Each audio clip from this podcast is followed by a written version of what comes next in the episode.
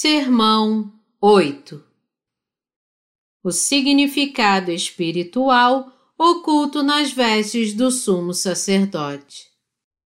Êxodo 28, de 1 a 43 Faze também vir para junto de ti Arão, teu irmão, e seus filhos com ele, dentre os filhos de Israel, para me oficiarem como sacerdote, a saber, Arão e seus filhos, Nadab, Abiú, Eleazar e Itamar. Farás vestes sagradas para Arão, teu irmão, para glória e ornamento.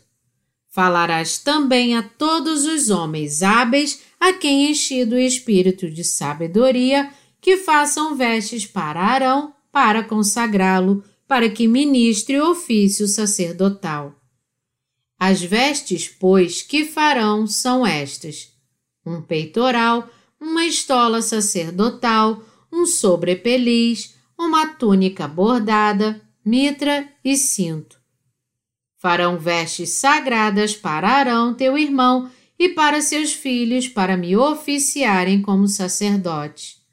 Tomarão ouro, estofo azul, púrpura e carmesim e linho fino, e farão a estola sacerdotal de ouro e estofa azul e púrpura e carmesim e linho fino retorcido, obra esmerada. Terá duas ombreiras que se unam às suas duas extremidades e assim se unirá. E o cinto de obra esmerada que estará sobre a estola sacerdotal será de obra igual, da mesma obra de ouro e estofa azul e púrpura e carmesim e linho fino retorcido. Tomarás duas pedras de ônix e gravarás nelas os nomes dos filhos de Israel, seis de seus nomes numa pedra e os outros seis na outra pedra, segundo a ordem do seu nascimento. Conforme a obra de lapidador, como lavores de sinete, gravarás as duas pedras com os nomes dos filhos de Israel, engastadas ao redor de ouro as farás. E porás as duas pedras nas ombreiras da estola sacerdotal, por pedras de memória aos filhos de Israel, e Arão levará os seus nomes sobre ambos os seus ombros para memória diante do Senhor. Farás também engastes de ouro e duas correntes de ouro puro, obra de fieira as farás. E as correntes de fieira prenderás nos engastes. Farás também o peitoral do juízo de obra esmerada, conforme a obra da estola sacerdotal o farás, de ouro e estofo azul e púrpura e carmesim e linho fino retorcido farás. Quadrado e duplo será de um palmo o seu comprimento e de um palmo a sua largura. Colocarás nele engaste de pedras, com quatro ordens de pedras. A ordem de sárdio, topázio e carbúnculo será a primeira ordem. A segunda ordem será de esmeralda, safira e diamante. A terceira ordem será de jacinto, ágata e ametista. A quarta ordem será de berilo, ônix e jaspe. Elas serão guarnecidas de ouro nos seus engastes. As pedras serão conforme os nomes dos filhos de Israel, doze segundo os seus nomes, serão esculpidas como sinetes, cada uma com o seu nome para as doze tribos. Para o peitoral farás correntes como cordas de obra trançada de ouro puro. Também farás para o peitoral duas argolas de ouro e porás as duas argolas nas extremidades do peitoral. Então, meterás as duas correntes de ouro nas duas argolas nas extremidades do peitoral. As duas pontas das correntes prenderás nos dois engastes e as porás nas ombreiras da estola sacerdotal na frente dele. Farás também duas argolas de ouro e as porás nas duas extremidades do peitoral, na sua orla interior, junto à estola sacerdotal. Farás também duas argolas de ouro e as porás nas duas ombreiras da estola sacerdotal, abaixo, na frente dele, perto da sua juntura, sobre o cinto de obra esmerada da estola sacerdotal. E ligarão o peitoral com as suas argolas, as argolas da estola sacerdotal, por cima com uma fita azul, para que esteja sobre o cinto da estola sacerdotal. E nunca o peitoral se separará da estola sacerdotal. Assim, Arão levará os nomes dos filhos de Israel no peitoral do juízo sobre o seu coração quando entrar no santuário para memória diante do Senhor continuamente. Também porás no peitoral do juízo o Urim e o Tumim, para que estejam sobre o coração de Arão quando entrar perante o Senhor. Assim, Arão levará o juízo dos filhos de Israel sobre o seu coração diante do Senhor continuamente. Farás também a sobrepeliz da estola sacerdotal toda de estofa azul. No meio dela haverá uma abertura para a cabeça. Será debruada essa abertura como a abertura de uma saia de malha, para que não se rompa. Em toda a orla da sobrepeliz farás romãs de estofa azul e púrpura e carmesim e campainhas de ouro no meio delas. Haverá em toda a orla da sobrepeliz uma campainha de ouro e uma romã, outra campainha de ouro e outra romã. Esta sobrepeliz estará sobre Arão quando ministrar, para que se ouça o seu sonido quando entrar no santuário diante do Senhor e quando sair, e isso para que não morra. Farás também uma lâmina de ouro puro e nela gravarás a maneira de gravuras de sinetes, santidade ao Senhor. Atalaás com um cordão de estofa azul, de maneira que esteja na mitra, bem na frente da mitra estará. E estará sobre a testa de Arão, para que Arão leve a iniquidade concernente às coisas santas que os filhos de Israel consagrarem em todas as ofertas de suas coisas santas sempre estará sobre a testa de Arão, para que eles sejam aceitos perante o Senhor. Tecerás quadriculada a túnica de linho fino e farás uma mitra de linho fino e um cinto de obra de bordador. Para os filhos de Arão farás túnicas e cintos e tiaras, faloás para glória e ornamento. E com isso vestirás Arão teu irmão bem como seus filhos, e os ungirás, e consagrarás, e santificarás, para que me oficiem como sacerdotes. Faze-lhes também calções de linho para cobrirem a pele nua. Irão da cintura às coxas.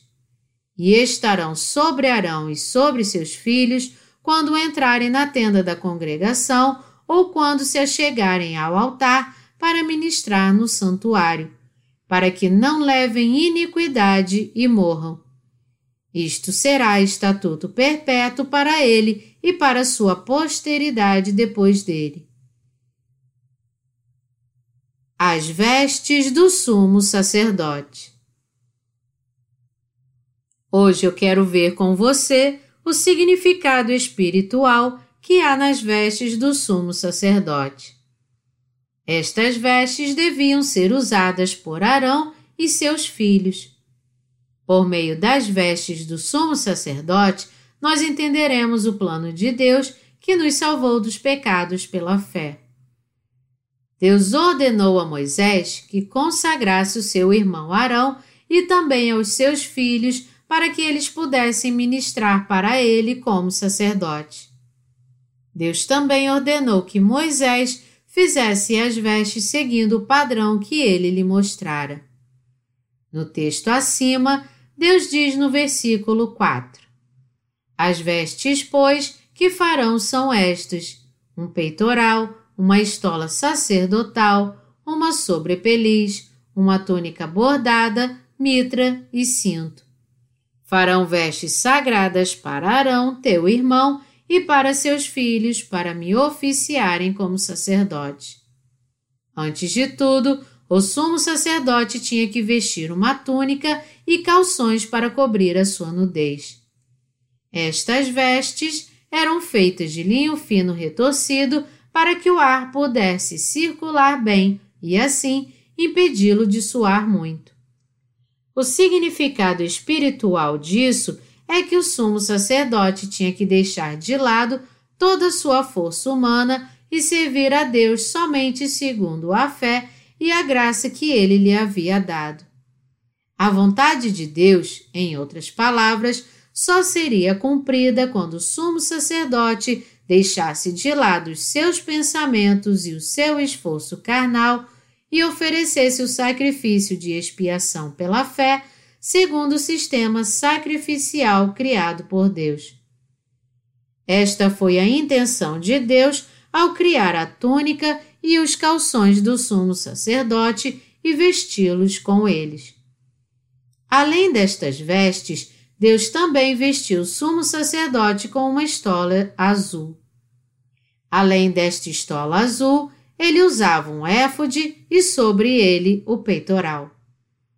O peitoral do sumo sacerdote era feito de um tecido grosso, dobrado duas vezes e desenhado artisticamente com os tecidos azul, púrpura e carmesim e com o tecido de linho fino retorcido e seu tamanho era o mesmo tanto em largura quanto em comprimento.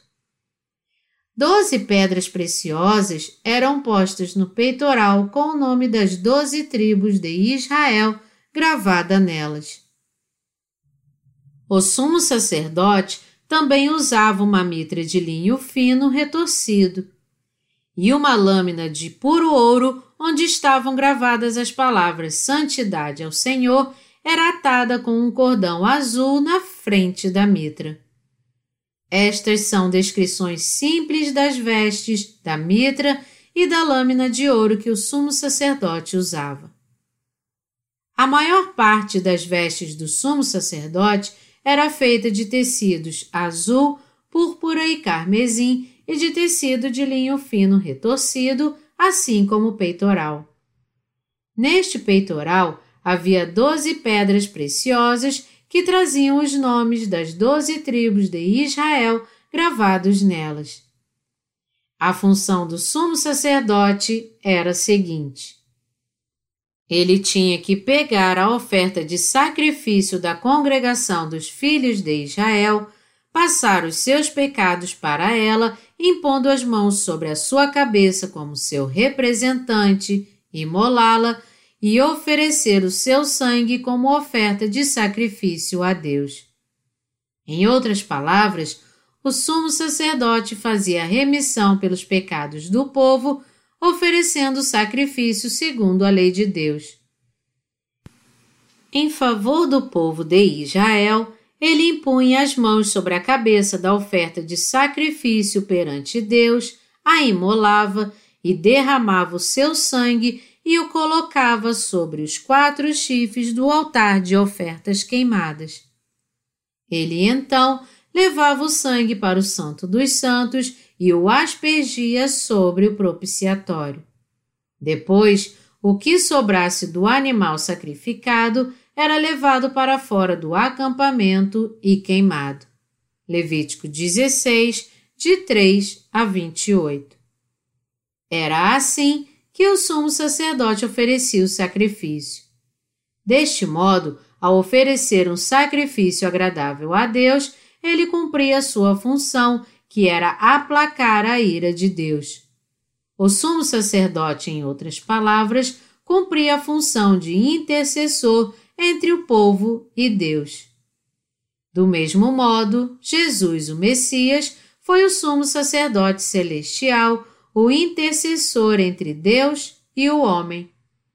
Ao ser batizado por João Batista, do qual ele recebeu os pecados do homem sobre o seu corpo, e ao entregar o seu corpo para ser crucificado, o Messias livrou toda a humanidade dos pecados e da morte. Nos dias do Antigo Testamento, era o sumo sacerdote que oferecia o sacrifício para remir os pecados do seu povo, mas nos dias do Novo Testamento foi o Messias chamado Jesus Cristo que veio e cumpriu o ministério de sumo sacerdote eterno para apagar os pecados de toda a humanidade. Hebreus, capítulos 7 a 9. Nos dias do Novo Testamento, Deus confirmou o ministério do sumo sacerdote junto aos justos que foram purificados de todos os seus pecados pela verdade oculta nos tecidos azul, púrpura e carmesim. Por isso que a mitra do sumo sacerdote trazia uma lâmina de ouro com as palavras gravadas: Santidade ao Senhor. Portanto, as vestes do sumo sacerdote mostram claramente e em detalhes que o Evangelho purifica todos os pecados do homem. A estola do sacerdote era feita de tecido azul. E, acima de tudo, esta estola azul está relacionada com o batismo que Jesus recebeu. E como o sumo sacerdote usava vestes que eram feitas de tecidos azul, púrpura e carmesim, e também com ouro, elas eram magníficas e muito reluzentes por causa destas quatro cores. Campainhas de ouro feitas de romã eram atadas às olas das suas estolas azul. O versículo 33 do texto bíblico deste capítulo diz: Em toda a orla da sobrepeliz farás romãs de estofa azul e púrpura e carmesim e campainhas de ouro no meio delas. Deste modo, quando o sumo sacerdote entrava no tabernáculo para oferecer sacrifício pelo povo de Israel, eles ficavam do lado de fora e sabiam que a sua oferta estava sendo oferecida quando ouviam o som das campainhas. Tudo isso está relacionado com a verdade encontrada no Novo Testamento no Evangelho da Água e do Espírito e confere perfeitamente. O que o sumo sacerdote fazia era purificar os pecados do povo, e isso nos mostra qual era a intenção de Deus ao vesti-lo assim e dar a ele esta função. O que os sacerdotes de hoje, o povo de Deus, têm que fazer para que os pecados dos outros sejam purificados? Para cumprirem esta função, eles primeiro precisam receber a remissão dos seus pecados, crendo no Evangelho da Água e do Espírito revelado nos tecidos azul, púrpura e carmesim. Deste modo, vemos claramente que as vestes do sumo sacerdote nos revelam o Evangelho que purifica todos os nossos pecados. Do mesmo modo, no presente século, nós que somos justos temos que cumprir a função de sacerdotes para que a mente das pessoas sejam purificadas e elas sejam santificadas. Por isso é que a mitra do sumo sacerdote trazia uma lâmina de ouro com a inscrição Santidade ao Senhor. Esta lâmina de ouro com as palavras gravadas Santidade ao Senhor era atada com um cordão azul na frente da mitra do sumo sacerdote. As pessoas reconheciam o sumo sacerdote assim que olhavam para ele. Ao olharem para sua cabeça, elas viam em sua cabeça a lâmina de ouro atada com o cordão azul e as suas lindas vestes feitas com os tecidos azul, púrpura e carmesim e o tecido de linho fino retorcido. Isso nos mostra que o sumo sacerdote sempre fazia a obra de purificação dos pecados usando os tecidos azul, púrpura e carmesim. Nós temos que respeitar o julgamento correto dos servos de Deus. O sumo sacerdote usava um peitoral com os nomes dos filhos de Israel para levá-los sobre o coração quando entrasse no lugar santo.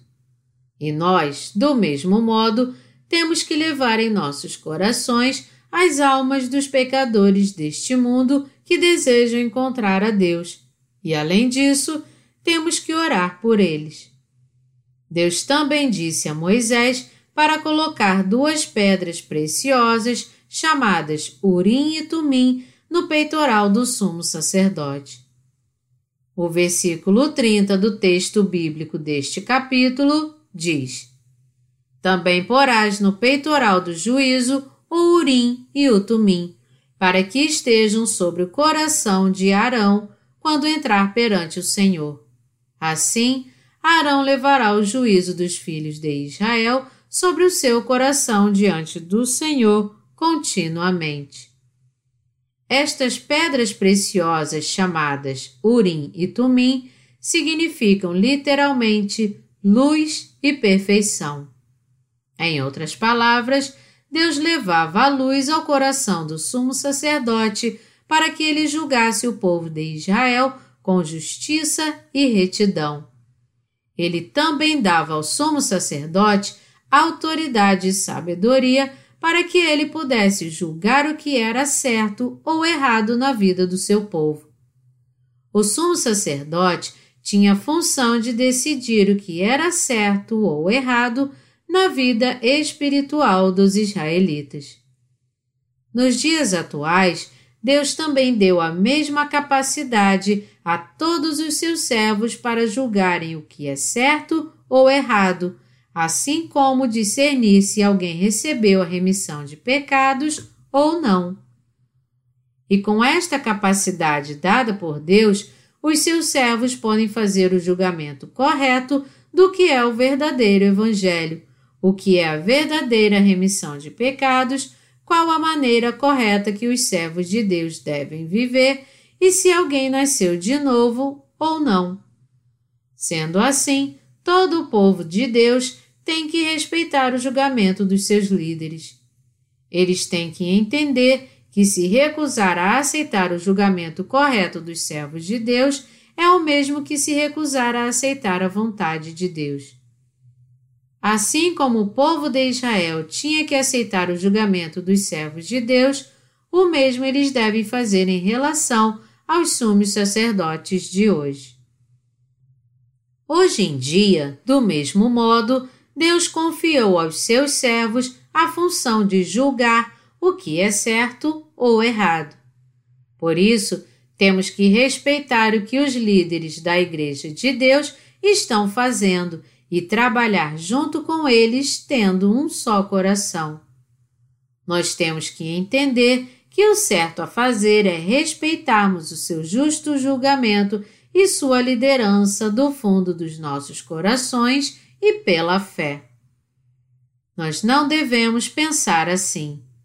Ele está fazendo isso só porque foi escolhido como sumo sacerdote, pois no fundo ele é como nós. Algumas pessoas chegam até a pensar assim: eu não gosto da personalidade do meu pastor. Seu jeito é tão irritante, ele parece um tirano ao tomar decisões. Embora eu creia no evangelho que ele prega, eu não posso concordar com as decisões que ele toma e com sua maneira de pensar. Eu também tenho o direito de ter um propósito diferente do dele. As pessoas podem tirar conclusões erradas por olharem para os sumos sacerdotes por um ângulo carnal. Mas este julgamento errado deve ser evitado. Nós temos que obedecer aos servos de Deus que creem nos tecidos azul, púrpura e carmesim para a salvação, assim como obedecemos a Deus. E por quê? Porque seu julgamento não vem de sua própria mente, e sim da fé que agrada a Deus. Em outras palavras, já que o julgamento dos sumos sacerdotes atuais é feito à luz da verdade de Deus, seus julgamentos e suas decisões são os mesmos de Deus então. E suas decisões são tomadas sem nenhumas influências malignas dos seus maus pensamentos, mas baseadas unicamente na palavra de Deus e segundo a sua fé no Evangelho da Água e do Espírito. É por essa razão que seus julgamentos estão corretos. E já que as suas decisões estão baseadas na palavra de Deus e são tomadas segundo a sua vontade, nós não temos por que não crer que elas são as decisões de Deus. É por isso que as funções do sumo sacerdote são muito importantes para o povo. Hoje em dia, assim como no Antigo Testamento, aquele que guia o povo de Deus não é nenhum outro senão o sumo sacerdote. Em Israel, não havia outro rei que pudesse liderar a nação senão o sumo sacerdote. E já que o sistema político de Israel era totalmente teocrático, todo o povo obedecia às decisões tomadas pelos sumos sacerdotes. Hoje, no que diz respeito aos assuntos espirituais, o povo de Deus tem que crer também na liderança dos servos que Deus designou para a sua igreja, assim como crê e obedece à sua palavra. Os sumos sacerdotes, por sua vez, precisam tomar as suas decisões segundo a vontade de Deus. Tudo deve estar baseado na sua palavra e na sua providência. As vestes do sumo sacerdote de fato nos trazem muitos ensinamentos. Mas primeiro temos que conhecer o significado dos tecidos azul, púrpura e carmesim e do ouro usado para fazê-la. Nós já aprendemos a verdade dos tecidos azul, púrpura e carmesim. Por meio das vestes do sumo sacerdote, Deus nos diz como é importante e necessária a verdade oculta nos tecidos azul, púrpura e carmesim e a fé que temos nela. Estes tecidos são os materiais essenciais que nos mostram a remissão dos pecados do povo. O fato de o Senhor Jesus ter vindo a esta terra, ter sido batizado e derramado seu sangue, revela que apenas o Evangelho da Água e do Espírito pode remir os pecados de todos neste mundo. Já que os tecidos azul, Púrpura e carmesim nos ensinam que o Evangelho da Água e do Espírito é a verdade que nos leva à perfeita expiação, temos que entender muito bem o significado disso. E se entendermos e crermos nisso corretamente, seremos purificados dos nossos pecados para sempre e receberemos a vida eterna. Portanto, temos que ter fé nesta verdade que está mais do que clara e foi cumprida pelo Evangelho da Água e do Espírito. Nós temos que defender a nossa fé nos tecidos azul, púrpura e carmesim. Se não tivermos o conhecimento exato e a fé inabalável nos tecidos azul, púrpura e carmesim, nós não poderemos defender o verdadeiro Evangelho. E pior ainda, este evangelho poderá ser corrompido. As religiões deste mundo podem mudar com o passar do tempo, mas por meio das cores das vestes do sumo sacerdote, Deus nos mostra que a verdade absoluta dos tecidos azul, púrpura e carmesim é imutável. Por meio das vestes do sumo sacerdote, de todos os utensílios do tabernáculo, e da maneira em que os sacrifícios eram oferecidos dentro dele, nós vemos uma manifestação perfeita do amor de Deus e dos seus planos para nós. É por isso que temos que defender com unhas e dentes a nossa fé na verdade eterna que veio até nós como o Evangelho dos tecidos, azul, púrpura e carmesim. Algo que nunca deve mudar em nós com o passar do tempo é a nossa fé no Evangelho da Água e do Espírito. E esta é a fé que nos leva a crer na salvação eterna encontrada nos tecidos azul, púrpura e carmesim. Jamais devemos permitir que nossa fé nos tecidos azul, púrpura e carmesim venha a mudar. Se Deus nos disse que nos salvou dos pecados com o Evangelho dos tecidos azul, púrpura e carmesim, isso então é verdade. No Antigo Testamento, Deus apagava as iniquidades dos pecadores com a imposição de mãos e o sangue derramado. Hoje, ele realiza perfeita remissão de pecados com o batismo que Jesus Cristo recebeu de João Batista, Mateus 3,15, e a sua morte na cruz. Com o Evangelho da Água e do Espírito, Deus apagou as iniquidades dos pecadores do mundo inteiro. Como isso é certo? O ouro representa a fé na Bíblia. Por isso, o ouro usado junto com os tecidos azul, púrpura e carmesim nas vestes do sumo sacerdote significa que a nossa fé no Evangelho da Água e do Espírito é algo indispensável. E já que Deus preparou um método para apagar todos os nossos pecados e não permite que seja mudado, até quando enfrentamos dificuldades, isso nos traz paz. E isso acontece por causa da verdade encontrada nos tecidos azul, púrpura e carmesim que Deus nos mostra em Sua palavra. O cinto do sumo sacerdote. O cinto era algo que também fazia parte das vestes do sumo sacerdote. Este cinto, usado pelo sumo sacerdote sobre o seu éfode, também era feito de tecidos azul, púrpura e carmesim, de tecido de linho fino retorcido e de ouro. O cinto do éfode era um símbolo de força. Como diz a Bíblia: Estais, pois, firmes, cingindo-vos com a verdade e vestindo-vos da couraça da justiça. Efésios 6, 14. O cinto do sumo sacerdote se refere ao poder que vem da fé no Evangelho da Verdade. Isso nos mostra, em outras palavras, que a fé que crê na verdade dos tecidos azul, púrpura e carmesim e do tecido de linho fino retorcido nos leva à salvação de todos os nossos pecados. Por esta razão, é totalmente inútil crer nos pseudo-evangelhos e não crer no que representa os tecidos azul, púrpura e carmesim e o tecido de linho fino retorcido.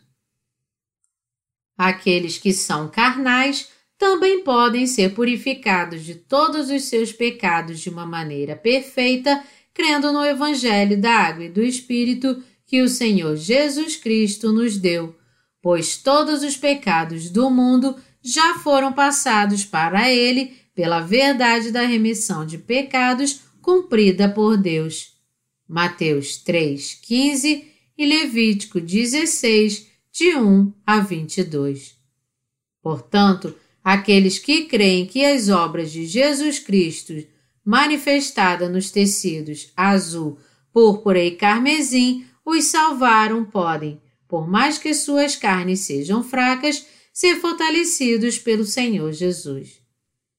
Já que cremos no Evangelho da Água e do Espírito que Jesus Cristo, o sumo sacerdote espiritual, nos deu, quem nos separará do seu amor? Porém, a sua perfeita salvação só poderá ser nossa se cremos na verdade revelada nos tecidos azul, púrpura e carmesim e no tecido de linho fino retorcido. Quando os sacerdotes cumpriam as suas funções sacerdotais, eles nunca seguiam doutrinas feitas por homens, mas somente o sistema sacrificial do tabernáculo. Do mesmo modo, os servos de Deus atuais não podem permitir que outros evangelhos sejam pregados às almas perdidas e as desviem do verdadeiro evangelho. Gálatas 1, de 6 a 9. Quem prega os pseudo-evangelhos, por melhor que preguem os seus sermões, não podem prestar nenhuma ajuda às almas perdidas, pois eles não têm como dar o testemunho correto do Evangelho da Água e do Espírito que é encontrado no tabernáculo. Eles são enganadores e falsos mestres. Nós que cremos em Jesus Cristo, o sumo sacerdote celestial, como nosso Salvador, também não podemos deixar de reconhecer o sistema sacrificial da imposição de mãos e do sangue derramado encontrado no sistema do tabernáculo. Algo que temos que entender é que há muitos pseudo-evangelhos nesse mundo. No que se refere ao Evangelho, se alguém pregar a verdade do Evangelho da Água e do Espírito baseado na Palavra de Deus, temos que ouvir e crer. Uma das razões pela quais o cristianismo tem muitos problemas hoje é que existem muitos enganadores espirituais dizendo que estão cumprindo bem as funções sacerdotais, embora não conheçam o Evangelho da Água e do Espírito. O primeiro passo para se tornar um verdadeiro sacerdote perante Deus é crer no Evangelho da Água e do Espírito. Somente os que possuem esta fé podem oferecer sacrifício corretamente a Deus. Por isso, só aqueles que conhecem e creem no Evangelho da Água e do Espírito podem amar verdadeiramente aos outros. Por que você acha que a Igreja de Deus existe? Eu posso dizer a você com toda certeza que ela existe para pregar o Evangelho da Água e do Espírito aos pecadores. Quando cremos de todo o coração na verdade dos tecidos azul, púrpura e carmesim revelado na Bíblia, nós somos salvos dos pecados e nos tornamos puros. Quando cremos no Evangelho da Água e do Espírito, a verdadeira paz é encontrada em nossos corações. E já que vivemos em paz, jamais podemos nos afastar de Deus. Nós cremos no perfeito Evangelho, vivemos pela fé e por isso entraremos no reino do Senhor Jesus e viveremos com Ele eternamente. O Senhor Jesus nos deu a paz e guiará todo o seu povo neste mundo. E assim como a mitra do sumo sacerdote tinha uma lâmina de ouro com a inscrição Santidade ao Senhor, ele fará brilhar sobre nós a verdadeira luz da remissão de pecados. Portanto, Deus confiou a nós a obra que leva os pecadores ao recebimento da remissão dos seus pecados. Deus confiou àqueles que creem no Evangelho dos tecidos azul, púrpura e carmesim as mesmas funções dos sacerdotes do Antigo Testamento. Nós somos muito gratos a Deus por permitir que façamos esta obra maravilhosa à luz da Sua perfeita vontade. Quando eu ouvi de Deus a palavra deste Evangelho pela primeira vez, o meu coração se encheu de alegria. E quando eu li a Bíblia, tudo se tornava mais claro para mim. Então, os meus olhos espirituais foram abertos e o Espírito Santo me ensinou a palavra de Deus em detalhes. Eu passei a entender todas as passagens da Bíblia claramente e vi que o Evangelho da Água e do Espírito era o único e verdadeiro Evangelho que Deus nos deu. Nos tempos do Antigo Testamento, este Evangelho era encontrado nos tecidos azul, púrpura e carmesim. E nos tempos do Novo Testamento, todos os apóstolos e escritores bíblicos nos dizem que Jesus Cristo foi batizado e derramou seu sangue para nos salvar dos pecados de um modo perfeito. Nós temos que crer no Evangelho da Água e do Espírito para usarmos as vestes da salvação. Não é com orações de arrependimento que recebemos de Deus a remissão de pecados. O Evangelho da Água e do Espírito é o único Evangelho perfeito e verdadeiro. O sumo sacerdote tinha que usar as vestes que Deus havia mandado confeccionar especialmente para ele. Contudo, se ele se incomodasse com alguma coisa, pensasse que não havia necessidade alguma de usar as vestes que Deus preparou para ele, e ao contrário, fosse desobediente e usasse outras vestes, ele morreria na mesma hora.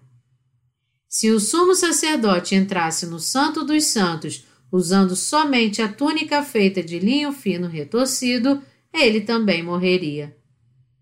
Ele tinha que usar a estola e o éfode feitos de tecidos azul, púrpura e carmesim e de ouro. Quando seguimos exatamente o que Deus planejou, o Senhor Jesus caminha conosco, nos guia e opera em tudo que diz respeito às nossas vidas. Deus planejou enviar o Messias por nós e também nos revelou os seus planos. Se cremos no Evangelho da Água e do Espírito e seguirmos o plano de Deus, ele trabalhará em nossas vidas. É por isso que não podemos receber a remissão de pecados por nós mesmos ou pelas nossas obras, mas apenas crendo no plano da salvação de Deus revelado nos tecidos azul, púrpura e carmesim e no ouro que foram usados na confecção das vestes do sumo sacerdote. O que nós, sacerdotes do Senhor Jesus, temos que fazer é crer no que Deus planejou para nós e seguir este plano. Esta é a verdadeira fé. Seguir a Deus fazendo todo tipo de planos por nossa própria conta não é ter a fé correta em Deus. E no que se refere aos nossos esforços para pregar o Evangelho da Água e do Espírito em outros países, isso de maneira alguma pode ser realizado quando fazemos com os nossos próprios planos, mas apenas com a ajuda que nós recebemos de Deus pela fé. Esta é a vontade de Deus. Quando fazemos algo pela fé, Deus então cuida de todo o resto. Quando conhecemos a vontade de Deus e pregamos o Evangelho da Água e do Espírito, Deus toca o coração de quem lê os nossos livros, traz um despertamento na vida deles, os leva a crer neste Evangelho da Água e do Espírito e corrige os seus pensamentos errados a fim de que eles possam crer. E eles, por sua vez, também passam a pregar o Evangelho da Água e do Espírito. Para pregarmos o Evangelho da Água e do Espírito, primeiro temos que crer nele de todo o nosso coração. Eu já disse antes que não podemos pregar o Evangelho da Água e do Espírito de qualquer jeito, mas somente quando nós servimos a Ele pela fé, sendo uníssonos com a vontade de Deus. As almas se convertem não pelos nossos esforços e dedicação, mas quando procuramos fazer a vontade de Deus, crendo em Suas obras e no Evangelho da Água e do Espírito, pelo qual Ele cumpriu em Sua providência. É pela fé que nós servimos ao Evangelho da Água e do Espírito. Hoje, nós precisamos ter a mesma fé dos dias do Antigo Testamento. E assim como antes, os filhos de Deus precisam pregar a fé nos tecidos azul, púrpura e carmesim. Nós temos que crer nos tecidos azul, púrpura e carmesim e pregar sobre eles, mas primeiro temos que entender o que é revelado no tecido azul, ou seja, o batismo recebido por Jesus, o Messias. Quando pregamos aos perdidos a verdade do tecido azul, nós acabamos descobrindo que eles podem entender tudo sobre a verdade facilmente e crer nela com toda a fé. Por quê? Porque Jesus, o Messias, levou os pecados do mundo inteiro sobre o seu corpo quando foi batizado. Quando as pessoas creem no batismo de Jesus e passam a entender que ele purificou todos os seus pecados, elas também acabam entendendo que ele morreu na cruz para pagar o preço por todos eles. Melhor dizendo, as pessoas só passam a crer nos tecidos azul, púrpura e carmesim quando conhecem e creem no ministério do batismo que Jesus, o Messias, recebeu de João Batista, o verdadeiro elemento do tecido azul. Aí elas dizem então: Ah, ele levou sobre si todos os nossos pecados ao ser batizado. Jesus Cristo é o verdadeiro Deus e o Salvador de toda a humanidade. Esta é a única verdade. Muitos, entretanto, só têm fé no tecido púrpura, ou seja, que Jesus é o próprio Deus, bem depois. No momento em que passamos a crer em Jesus como nosso Salvador, nós fazemos a seguinte confissão: Jesus é o Deus absoluto. Mas isso às vezes não passa de um conceito abstrato para nós. Nós só cremos nisso de fato quando há uma fé concreta em nossos corações. Quando recebemos a remissão de pecados crendo no batismo e no sangue de Jesus, é que passamos a crer que Ele é o próprio Deus, o Deus vivo que nos ajuda e trabalha em nossas vidas, e a nossa fé nele vai crescendo gradualmente. Portanto, as pessoas precisam crer no Evangelho dos tecidos azul, púrpura e carmesim, dado por Deus para receber a remissão de pecados. Como os sacerdotes servem a Deus hoje em dia? O que os sumos sacerdotes faziam no tabernáculo? O que eles revelam por meio do sistema sacrificial?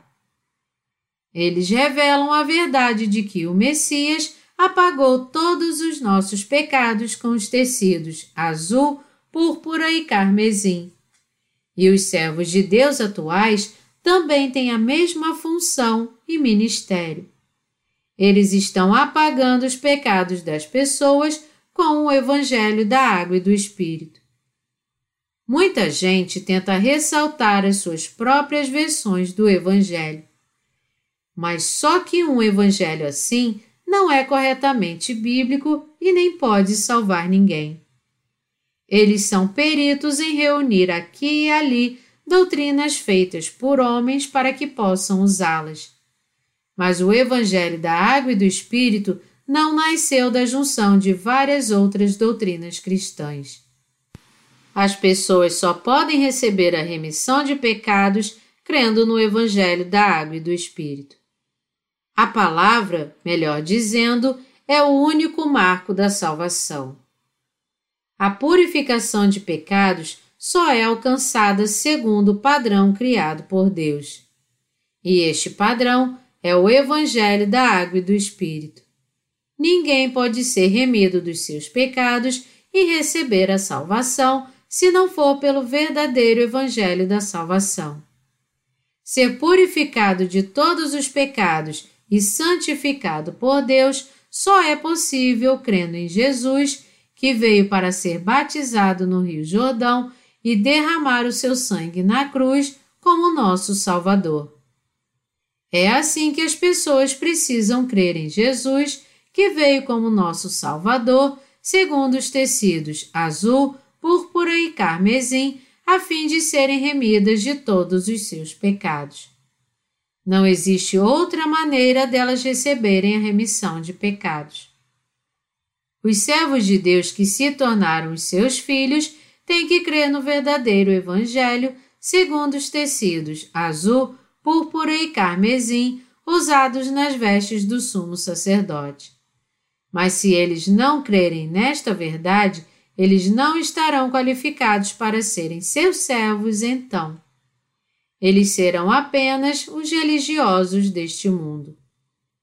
Como nas inúmeras religiões deste mundo, eles não passam de religiosos que só usam o nome de Jesus.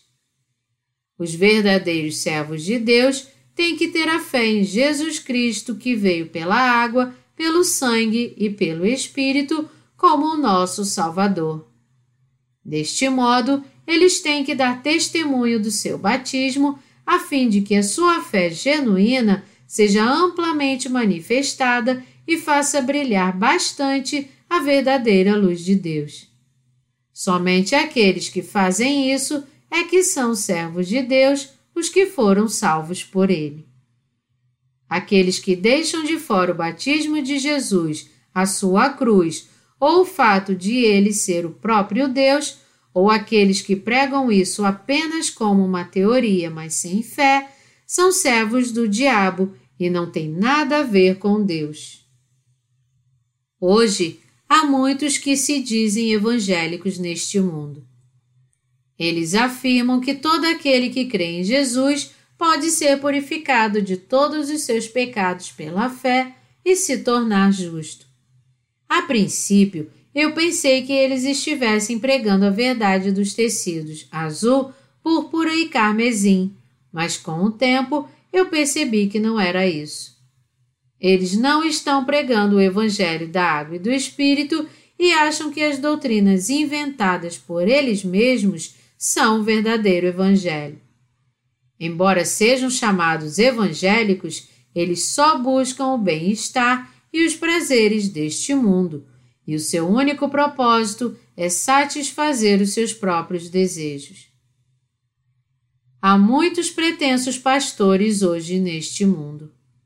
Mas por que eles se recusam a aceitar o verdadeiro Evangelho que pode torná-los realmente santos?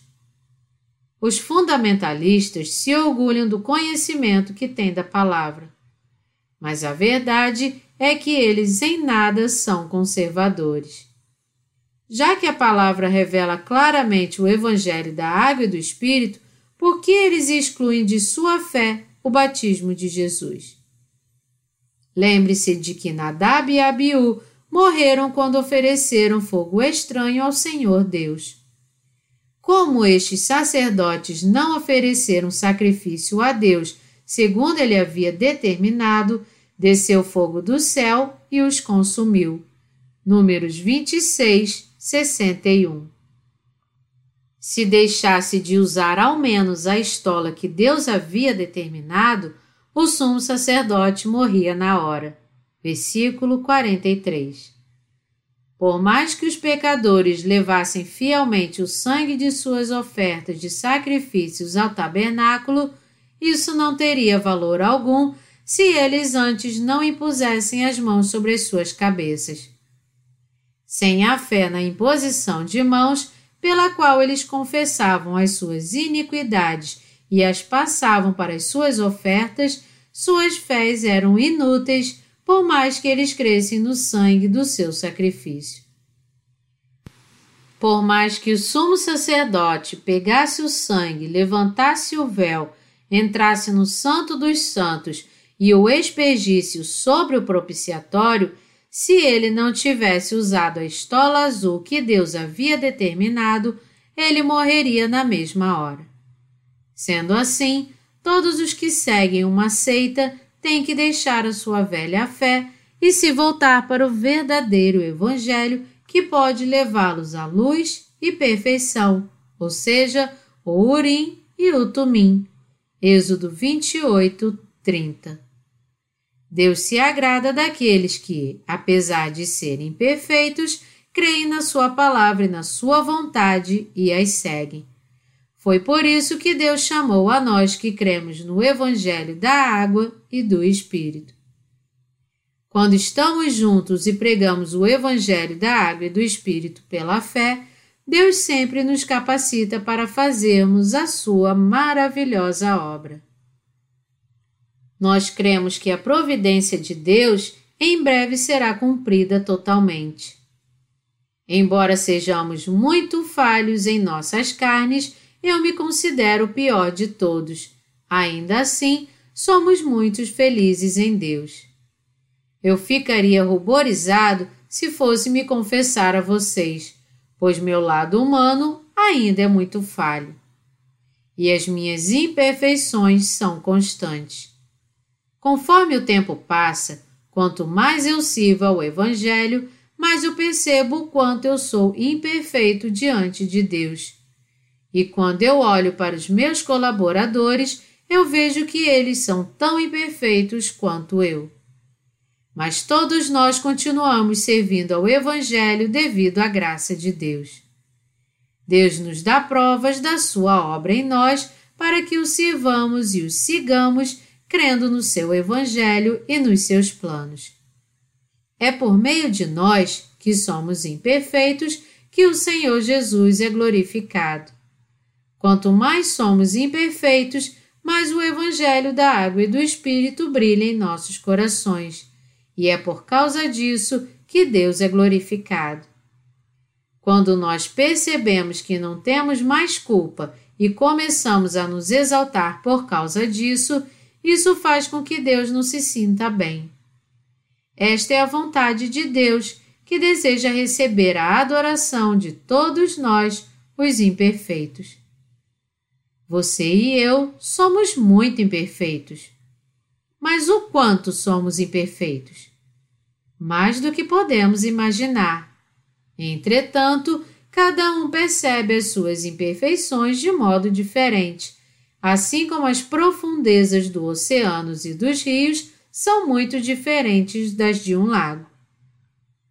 Os que reconhecem que são muito imperfeitos são os que mais amam ao Senhor Jesus, pois eles sabem o quanto é grande o seu débito com Ele. Aqueles que sabem muito bem que são imperfeitos e reconhecem que o seu débito os afastou de Deus são os que o amam ainda mais. É por isso que eles amam muito o Evangelho e se orgulham de segui-lo.